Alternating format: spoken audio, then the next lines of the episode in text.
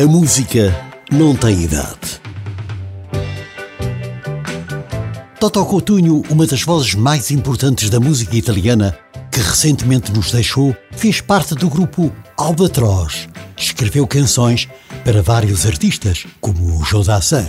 Venceu São Remo em 1980 com Solenoi. Venceu também o Festival da Eurovisão em 1990, interpretando Insieme mas o seu maior sucesso esteve presente em São Remo em 1983, Il Italiano.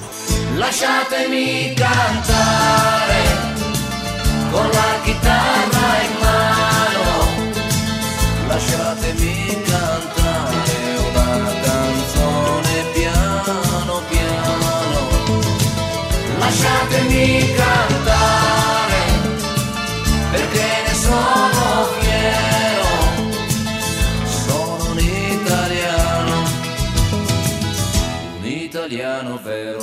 Mas, como a música não tem idade, Bino, nome artístico de Benedito Arico, que nasceu em Itália, na cidade de Palermo, em 1954, filho do empresário local, tinha como destino ser arquiteto na empresa familiar.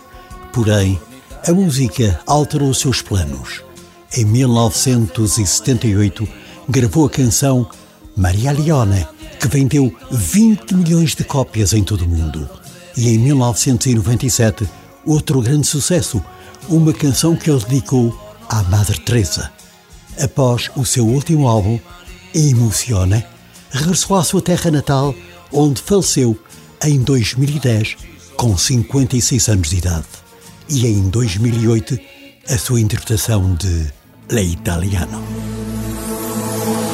Buongiorno Italia, gli spaghetti al dente e un partigiano come presidente, con l'autoradio sempre nella mano destra un canarino sopra la finestra.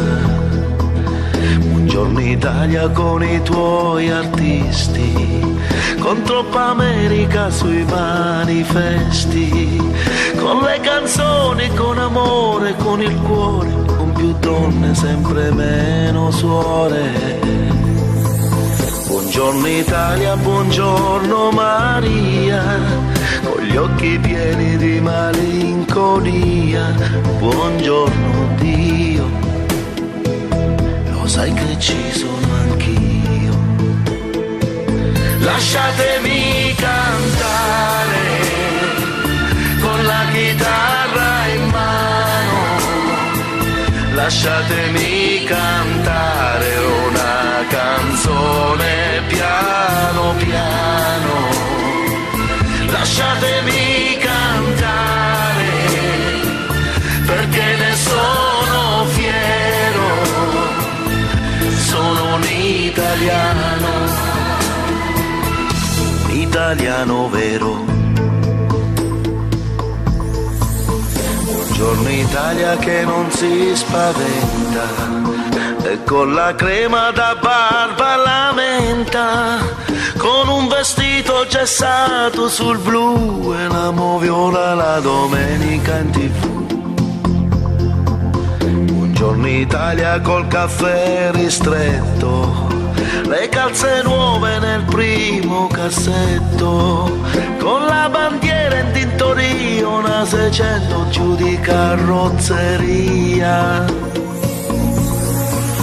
Buongiorno Italia, buongiorno Maria, con gli occhi pieni di malinconia, buongiorno Dio, lo sai che ci sono anch'io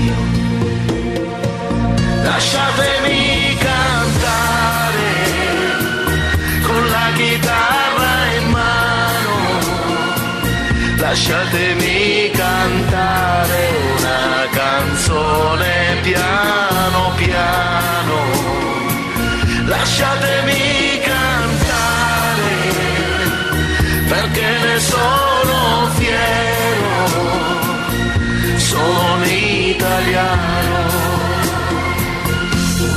italiano vero.